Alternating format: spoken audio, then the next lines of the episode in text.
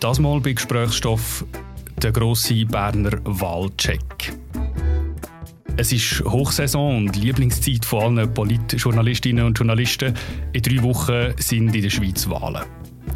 Im Kanton Bern sind die Wahlen besonders spannend. Für den Nationalrat kandidieren so viele Leute wie noch nie. Und im Ständerat tritt der Hans Stöckli von der SP nicht mehr an. Nicht weniger als 17 Kandidatinnen und Kandidaten bewerben sich jetzt um die beiden Ständeratssitze. Entsprechend prall gefüllte Wahlkuverts sind inzwischen in allen Berner Haushalten eingetroffen. Höchste Zeit, die Ausgangslage im Kanton Bern ein bisschen genauer anzuschauen. Was sind eigentlich Prognosen? Wer gewinnt und wer verliert? Wie probieren die linken Parteien den Ständeratssitz von Hans Stöckli zu verteidigen und wird ihnen das gelingen? Wieso gefördert die SVP Hardliner-Politik von Werner Salzmann seine Wiederwahl als Ständerat scheinbar überhaupt nicht? Und welches sind eigentlich die gewackeligsten Berner Sitze im Nationalrat?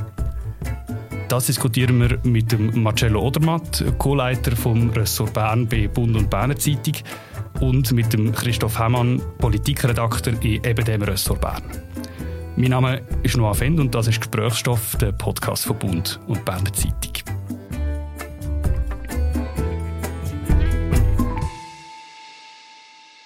Hallo zusammen, willkommen im Studio. Hallo. Ciao, Noah. Vielen Dank, dass wir kommen können.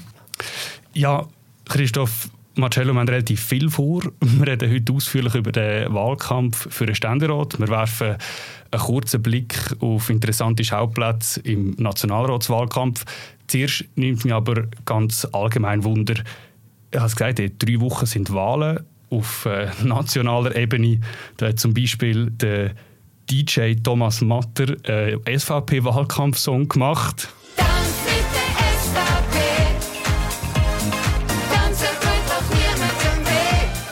In Zürich haben FDP-Kandidierende ebenfalls das Gefühl gehabt, sie müssen etwas einsingen. Bleibt stark, mit gescheiten Leuten bleibt die stark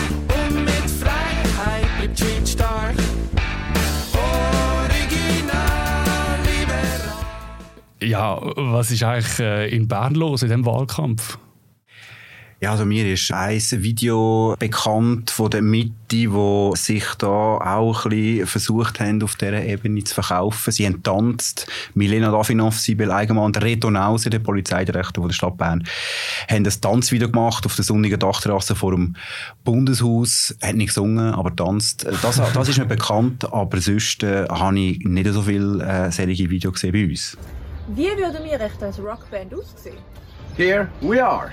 Ich sehe die besten Tage vor mir. Das Beste, was wir haben, sind wir. Ich habe mir notiert, sie haben gehampelt. Du hast es jetzt Tanzen genannt. ähm, zum Song «Mehr davon» von der Lotte, wo mir nicht ist bekannt war, wo ich aber vorhin auch noch recherchiert habe.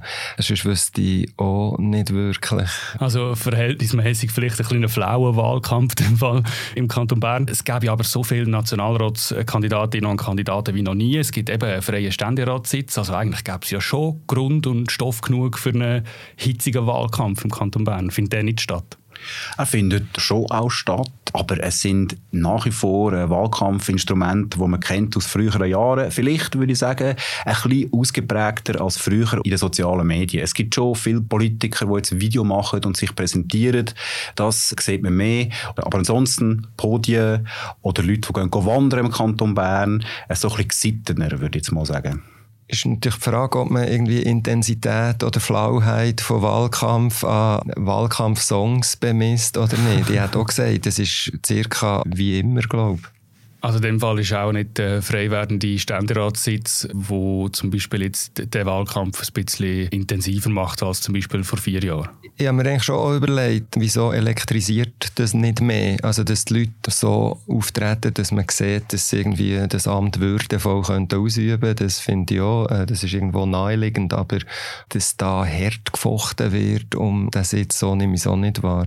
Was ich einen Unterschied finde zu vor vier Jahren, ist, dass dann die Grüne und die lila Welle, die sich dann auch ausgedrückt hat in den Wahlergebnissen, schon so eine Energie hat gehabt, die sich irgendetwas anders angefühlt hat als das Jahr. Mit der Lila Welle meinst du die Frauenbewegung, die 2019 ja sehr gross war mit dem nationalen Frauenstreik. Komm, wir gehen zu den Ständeratswahlen, die wir jetzt schon ein paar Mal angesprochen haben. Die Ständeratswahlen die sind ja darum im Kanton Bern das Jahr besonders spannend, weil eben der Sitz vom SP-Mann, vom Hans Stöckli, frei wird. Bevor wir jetzt über das Rennen um seine Nachfolge diskutieren, zuerst noch schön zum Hans Stöckli, der jetzt zurücktritt. Der ist fast 20 Jahre eigentlich im Parlament gewesen, seit 2011 für den Kanton Bern im Ständerat.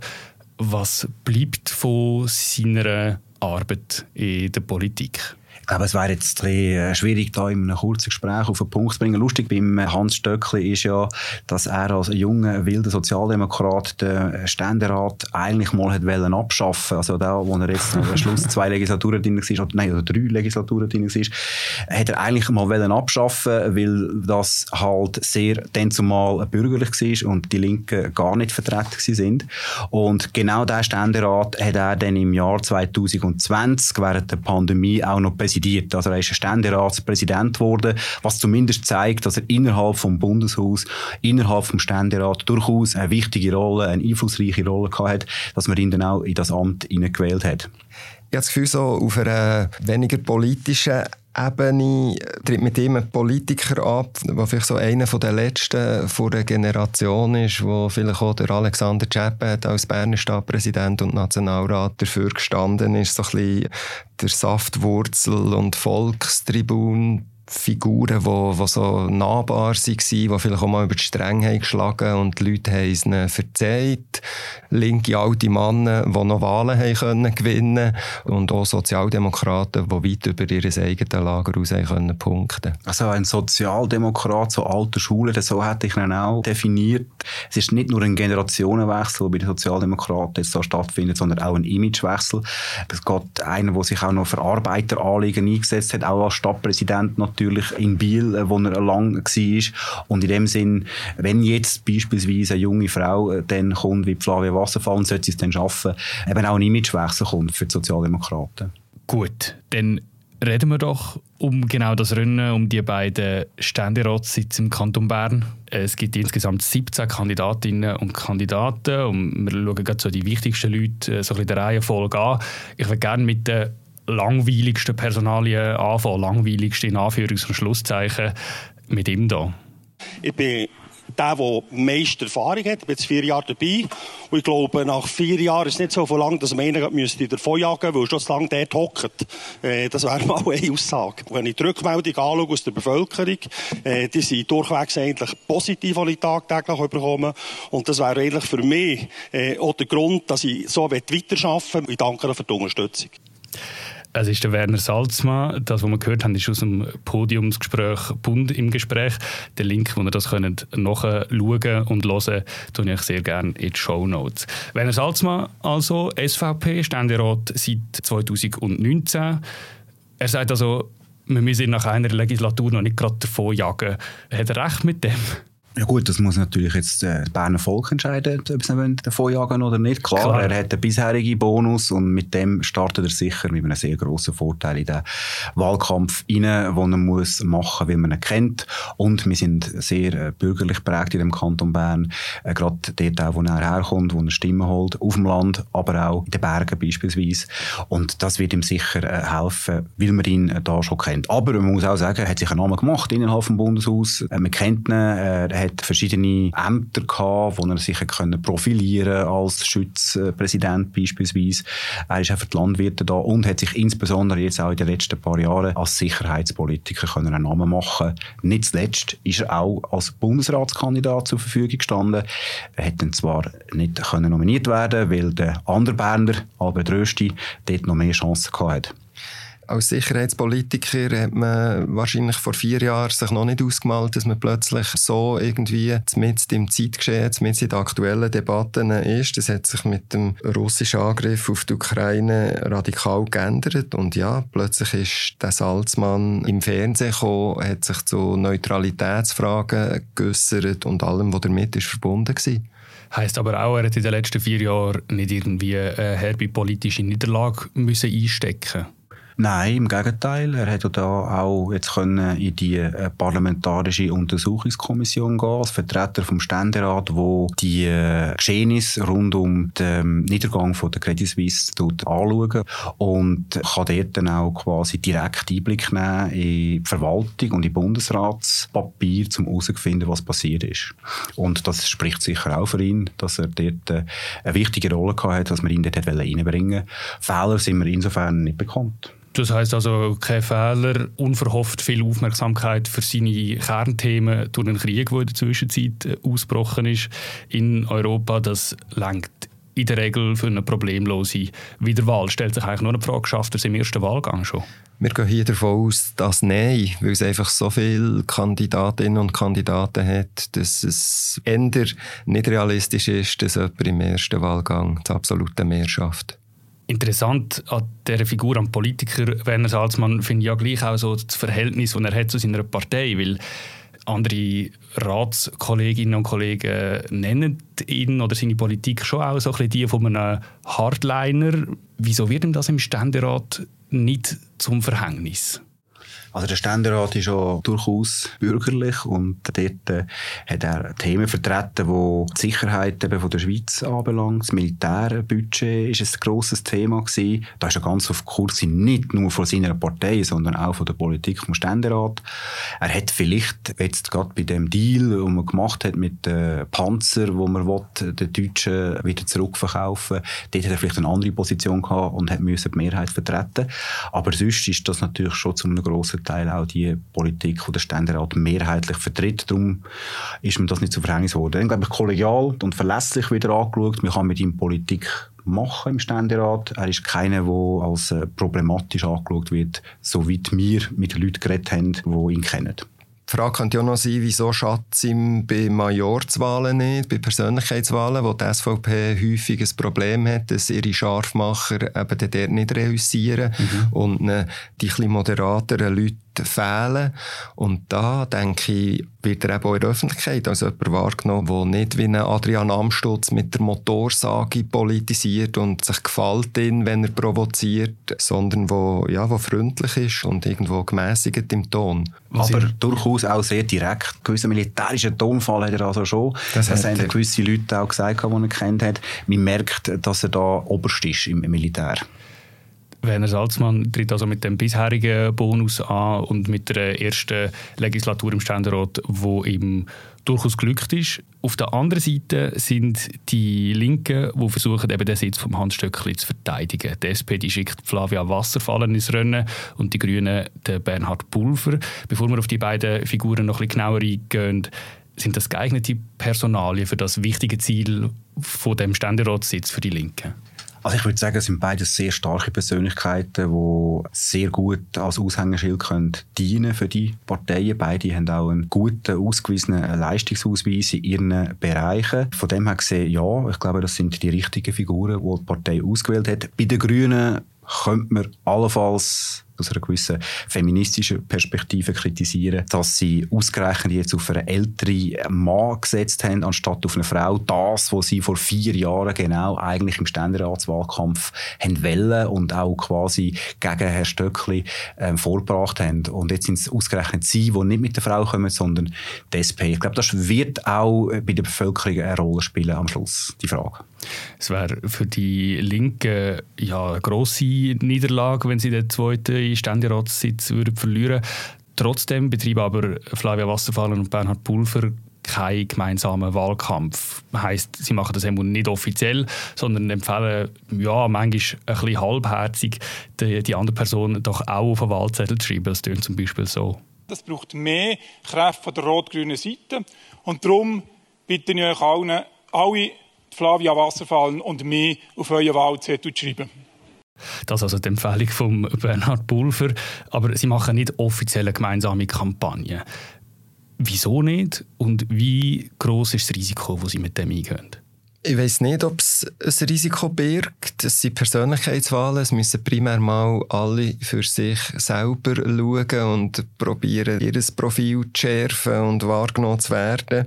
Sie tun als einzige gegenseitig aufeinander verweisen. Du hast zwar gesagt, manchmal vielleicht nur halbherzig, aber sie machen es. Die anderen machen das nicht. Und es haben so SP und Grüne bisher mindestens vor dem ersten Wahlgang nicht gemacht. Ich glaube, das haben Grüne im Einzelfall anders dargestellt, weil sie es jetzt einfach gerne anders hätten. Weil, ich glaube, der Marcello hat es vorhin angesprochen, äh, Kandidatur Pulver hat schon gewisse Widersprüche zur grünen Strategie vor vier Jahren. Jetzt vielleicht sogar noch mehr. Ich meine, wenn der Herr Pulver gewählt wird und alle gehen davon aus, dass der Herr Salzmann sich jetzt verteidigen kann, sind es dann zwei alte weisse Männer, wie man heute sagt, der hat es einfach ein bisschen davon abgelenkt, wenn da immer noch Flavia Wasserfall neben ihm äh, posiert hat. Wobei man muss sagen, die Grünen hätten es ja gerne wollen, zumindest haben sie es gesagt, dass sie einen gemeinsamen Wahlkampf machen und am Schluss ist es die SP die eigentlich gesagt hat, wir wollen das nicht machen zusammen, wir uns alleine profilieren.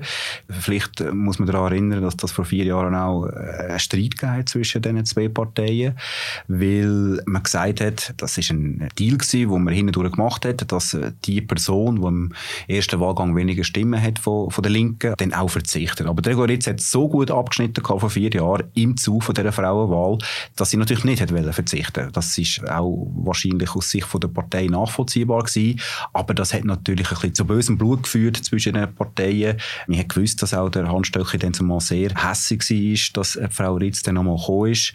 Und ich gehe jetzt mal davon aus, dass die Episode vor vier Jahren auch im heurigen Wahlkampf noch eine Rolle gespielt hat. Gehen wir doch gerade zu dem Bernhard Pulver, wo wir jetzt gerade schon mehrfach angesprochen haben.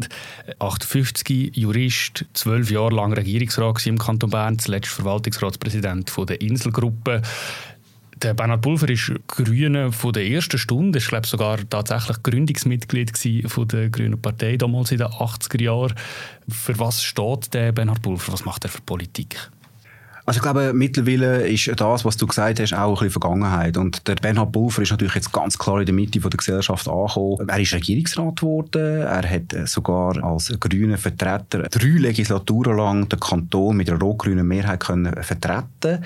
Das ist sehr außergewöhnlich für einen bürgerlichen Kanton Bern gewesen.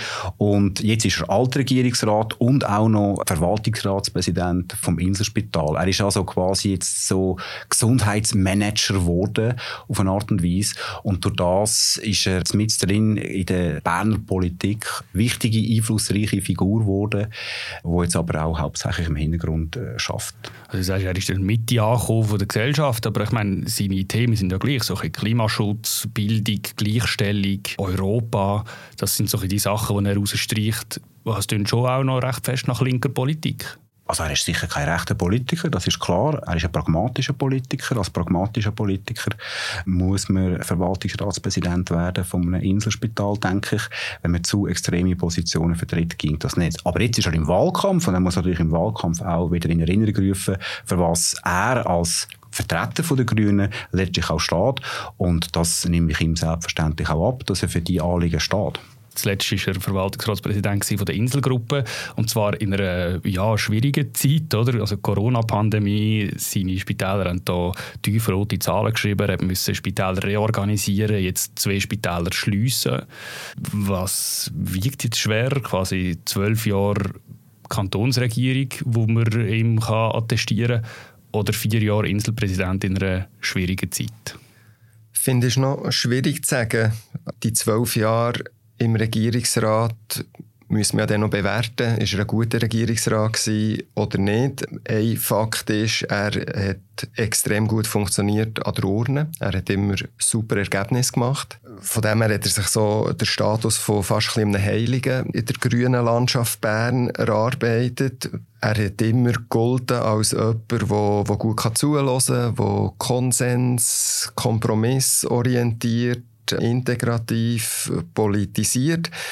Das ist so die eine Seite. Und auf der anderen Seite gibt es Leute, die im Rückblick finden, dass er durchaus als Bildungsdirektor nicht einfach alles hat richtig gemacht Also so französisch äh, Lehrmittel, Lehrmittel wo, wo man dann irgendwann hat Erlaubnis bekommen, sie nicht mehr zu brauchen und so. Da war er dabei gewesen. Und andere Sachen, die am Schluss Bilanz vielleicht ein bisschen zwiespältiger ausfällt, gibt es auch. Also vielleicht hat das sicher auch die Gesamtbilanz ein bisschen trübt, aber er ist muss man schon sagen, auch bis weit ins bürgerliche Lager gut angekommen. Gerade auch in der Bildungspolitik, weil er zumindest am Anfang dort auch in Ruhe reingebracht hat. Und dort äh, hat er können punkten Und durch das hat er auch eben genau können gute äh, Ergebnisse erzielen, so wie es Christoph es gerade gesagt hat. Eben, seine Bilanz als Regierungsrat, tendenziell fällt die positiv aus so in der Bevölkerung. Die Ära ist aber ein Zeitchen her.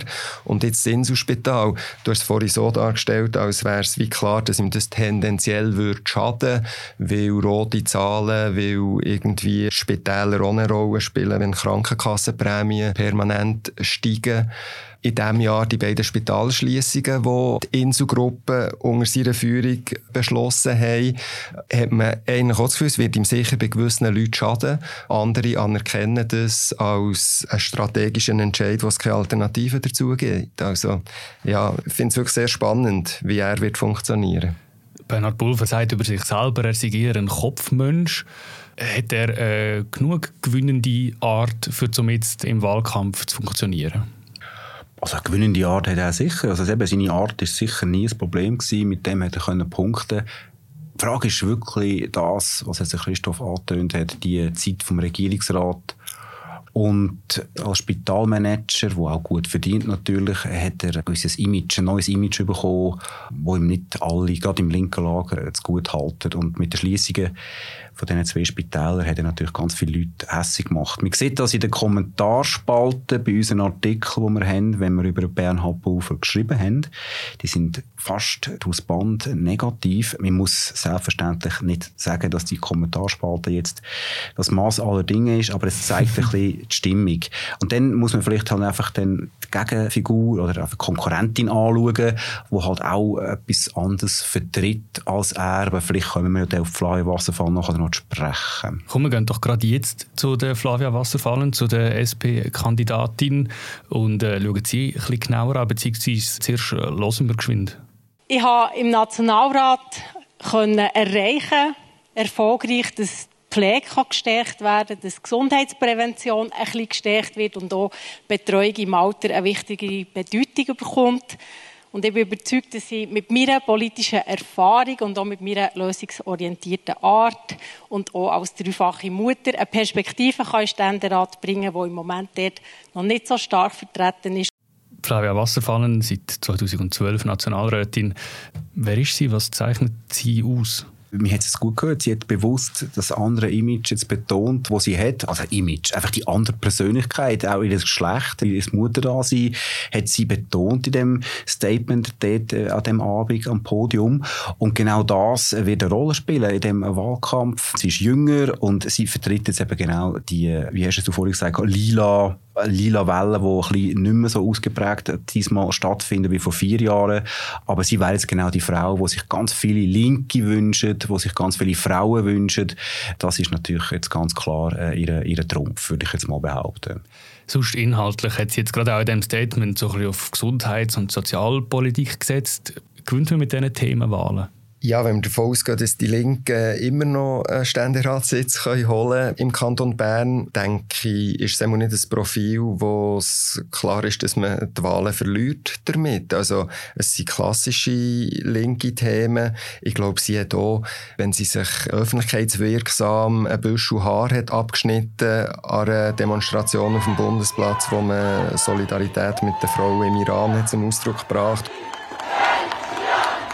es ist für mich eine Selbstverständlichkeit, es ist eine Notwendigkeit, dass wir uns solidarisch zeigen, dass die Frau Bei einer Kaufkraftdemo bin ich jetzt gar nicht ganz sicher, ob sie ist mitgelaufen aber als linke Frau steht sie auch für das Thema. Also ich denke, ihr Profil, das könnte passen, ja. Gleichzeitig sagt man ja auch, ihr Profil sei manchmal ein bisschen unverfänglich. Sie schafft irgendwie doch sehr dezidiert linke Politik zu machen, ohne aber den Hass von ihren politischen Gegnerinnen und Gegnern wirklich auf sich zu ziehen?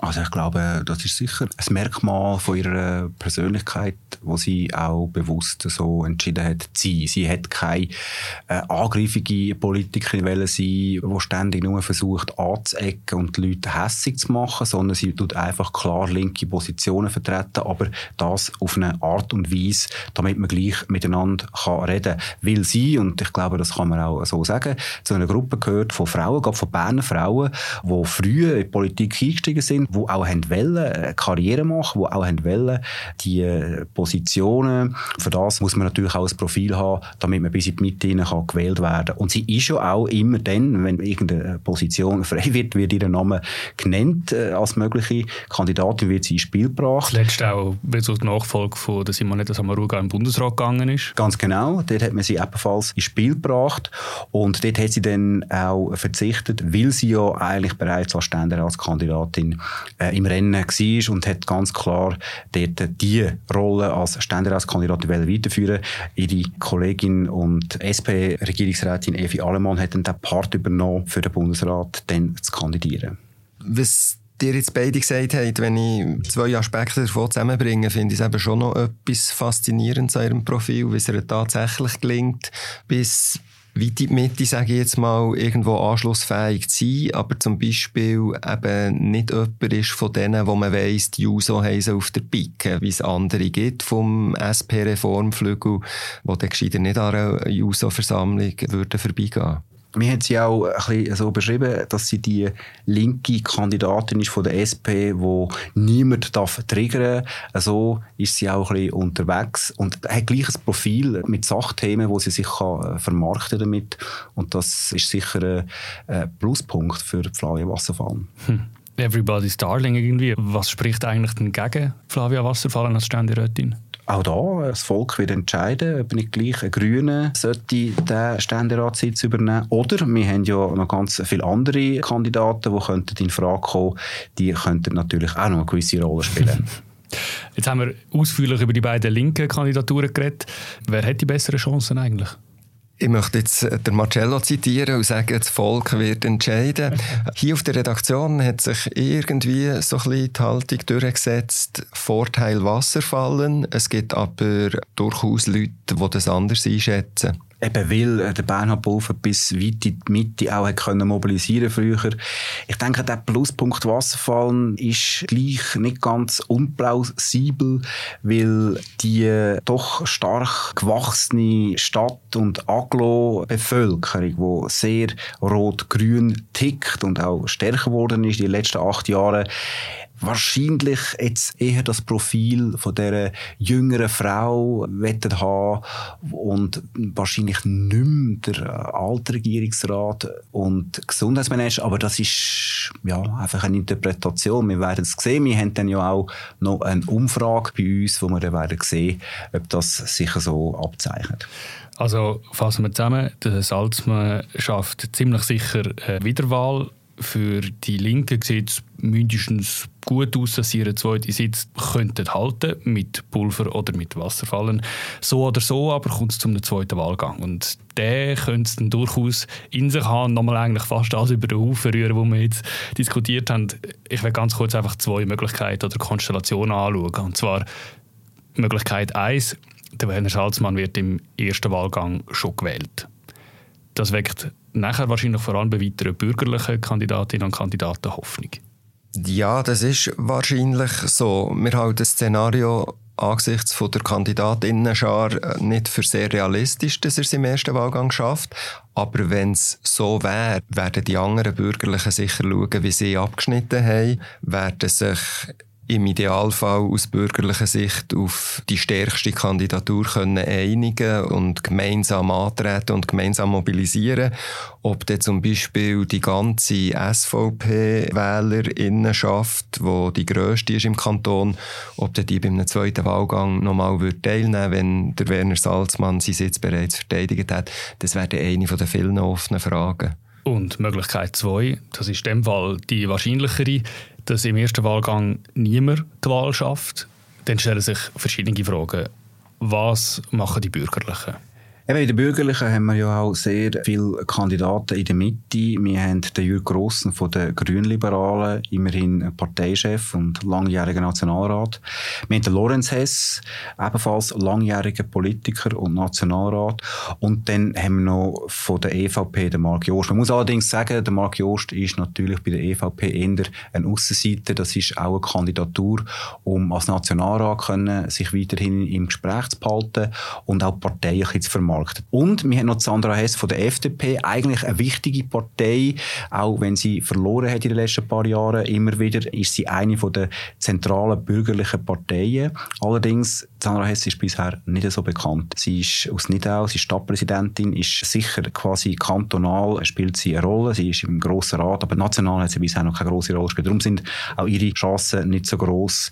Aber es sind viele, die noch mitmachen und dort müssen sich die Bürgerlichen dann darauf einigen, wer da noch könnte im zweiten Wahlgang mitmachen. Und wer im ersten Wahlgang von diesen Figuren, ich würde jetzt mal sagen, Jürg Grossen, Lorenz Hess, die meisten Stimmen holt, das ist noch offen. Aber es ist wahrscheinlich, dass die Bürgerlichen im zweiten Wahlgang mit dem Werner Salzmann und einer zweiten Figur kommen. Wahrscheinlich mit der zweiten Figur, die nebst dem Werner Salzmann am besten abgeschnitten hat. Ich würde heute auch davon ausgehen, ja. Es könnte sein, dass wenn jetzt Jürg Grossen und Lorenz Hess, die ich auch davon ausgehe, dass sie werden untereinander ausmachen, wer zweit wird äh, auf bürgerlicher Seite hinter dem Werner Salzmann.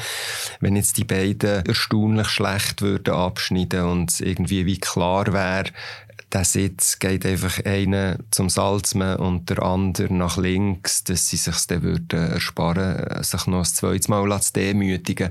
Aber mutmaßlich gibt es plausiblere Szenarien als das. Und was machen die Linken? Wir sind immer noch bei der Möglichkeit, dass im ersten Wahlgang niemand die Wahl schafft und wir also im zweiten Wahlgang sind. Die Bürgerlichen möglicherweise mit den zwei besten Figuren, den zwei besten Kandidaten noch einmal antreten. Was machen die Linken? Also SP und Grüne müssen sich sicher gut überlegen, wie sie vorgehen wollen, damit sie den Sitz nicht verlieren. Und ich gehe jetzt mal davon aus, dass die Person, die weniger gut abschnitt, am Schluss wird verzichten, um sicher nicht irgendwie noch den zweiten Sitz zu verlieren. Ganz sicher ist das nicht. Das Beispiel vor vier Jahren haben wir gesehen. Aber dort äh, hat die grüne Kandidatin Regoritz so gut abgeschnitten gehabt. Also Hans Stöckli und Regoritz sind dort beide vorne gewesen, erster und zweiter Platz. Und das müsste dann also genauso knapp sein und genauso unsicher, wer jetzt so könnte gewählt werden. Und ich glaube, das wird diesmal nicht der Fall sein. Und darum werden sie sich höchstwahrscheinlich auf eine Person einigen. Ausser das Rennen ist im ersten Wahlgang so offen, dass alle nochmal mit allen kommen. Und dann ist es völlig unberechenbar, was passiert. Ja, wenn alle natürlich nochmal antreten würden, dann ist es sehr unberechenbar, was passieren kann. Dann werden sich die Stimmen natürlich sehr verteilen. Könnte wild werden, haben wir, oder hat Christoph analysiert, im August. Das ist ja so. Aber ich denke schon, dass man nicht davon ausgehen muss, dass alle nochmal kommen. Eigentlich müsste es ja dann fast eine Kopie vom ersten Wahlgang geben, weil alle nochmal gleich würden wählen im zweiten. Das macht irgendwie wenig Sinn. Also, denke schon, im bürgerlichen Lager und links muss man, muss man das analysieren, was im ersten Wahlgang passiert ist und nüchtern besprechen, wie man die besten Chancen hat für den zweiten Wahlgang. Der Marcello hat es ja vorher gerade so ein bisschen gesagt, die Namen aufzählt. Es gibt ja auch in der Mitte noch ganz viele andere bürgerliche Kandidatinnen und Kandidaten. Irgendwie scheint trotzdem niemand so richtig daran zu glauben, dass die Bürgerlichen der Linken den zweiten Ständeratssitz können abjagen können. Wieso glaubt eigentlich niemand so wirklich dran? Ich habe das vorhin schon kurz angetönt. Ich glaube, im Verlauf der letzten 20 Jahre hat sich der Kanton Bern natürlich auch verändert einem nach wie vor stark bürgerlichen Kanton mit doch recht starken Städten, rot-grünen Städten, linken Städten und auch die Agglomeration ist stärker rot-grün geworden und die sind relevant natürlich bei so einem Wahlkampf und darum gehe ich davon aus, dass die Kombination ein bürgerlicher Ständerat und ein linker Ständerat oder eine linke Ständerätin so ein bisschen das Modell ist, wo der Kanton Bern im Verlauf von diesen Umwälzungen oder von diesen Verschiebungen von der Wählerstärke prägt. Also dass das, das Ticket ist lang bis in die 90er Jahre doppelbürgerlich gewesen das ist fast nicht möglich. Ich bin sehr einverstanden mit dem, was der Marcello gesagt hat. Vielleicht als Ergänzung These, dass es den Linken offenbar seit der historischen Wahl von der Simonetta Sommaruga, die in diesem bürgerlichen Kanton für die Linken einen Ständeratssitz können holen wirklich gelungen ist, immer mit Leuten anzutreten, die eben über ihr Lager raus haben können mobilisieren weil sonst hat es nämlich nicht gelangt. Und wie der Marcello sagt, hat sich jetzt das eingespielt dass das äh, geteilte Standesstimme ist in diesem sehr bürgerlichen Kanton. Was ich gleich noch schnell hätte wollen sagen, ich finde, der Jürg Grossen, da bin ich extrem gespannt, wie der Abschnitt als Grünliberale mit ihren Themen, sie sind doch in vielen Bereichen am Puls der Zeit, sie wirklich in der Mitte positioniert, sind aber anschlussfähig für viele und gleich hat GLP im Kanton Bern bis jetzt einfach bei Majorswahlen absolut kein Brot gehabt. Katrin Bergi, die vor vier Jahren für GLP für den Ständerat ist antreten, ist unendlich weit hinter der Beatrice Simon die natürlich eine sehr populäre Regierungsrätin war. Aber gerade bei dieser Wahl, also Katrin Bergi, Allianz F, ist ja auch für die Frauenwahl gestanden. Die Grünliberalen haben auch profitiert von dieser grünen Welle und gleich hat sie so keine Chance gehabt. Ich bin sehr gespannt, ob das vier Jahre später vielleicht ein anders aussieht. Wir werden es sehen. Ich werde zum Schluss noch ganz kurz auf die Nationalratswahlen schauen. Vor vier Jahren auch der Kanton Bern eine Klimawahl, eine grüne Welle erlebt. Die Grünen haben zwei Sitze gewonnen, die Grünen Liberalen einen. Kommt es jetzt vier Jahre später zu einer Bruchlandung von den grünen Parteien? Also da können wir uns ja vorläufig auf die nationalen Trends, auf die Umfragen stützen, die durchaus eine Niederlage von den grünen Parteien und auch von den grünliberalen Parteien sehen. Bruchlandung ist jetzt vielleicht gerade ein bisschen gar ein krasses Wort, aber man sagt, sie werden verlieren. Warum? Kann man natürlich spekulieren. Mit dem Krieg ist die Sicherheitsfrage wieder stärker in den Vordergrund gerückt. Das stärkt natürlich die bürgerlichen Parteien. Darum eben die SVP, die ja da sollte zulegen. Und vielleicht hat die Klimadebatte, die Klimaaktionen, vielleicht haben die auch ein bisschen bei der Bevölkerung einfach einen schalen Beigeschmack bekommen, dass das jetzt halt auch nicht mehr verfangt. Äh, das zweite Schlaglicht, das ich ganz kurz entwerfen sind die SP-Männer. Die SP tritt im Kanton Bern wieder mit einer Männer- und mit einer Frauenliste an, unter anderem. Und die SP-Männer, die haben in der Vergangenheit äh, auch ein bisschen gelitten unter der Frauenförderung von ihrer Partei müssen sie jetzt erneut zittern? Sie haben ja letztes Mal zwei von drei Sitzen verloren. Zwei gestandene Sozialdemokraten, die die Wiederwahl verpasst haben. Der Matthias Ebischer, der als einziger seine Sitze verteidigen Von dem her, um diesen einen Sitz müssen sie, glaube ich, nicht mehr zittern. Im Gegenteil, sie machen sich Hoffnungen. Du hast es vorhin gesagt, die Grünen könnten ein bisschen verlieren und die SP rechnet sich Chancen aus, oder zeigen auch die nationalen Trends, die SP könnte ein bisschen zulegen.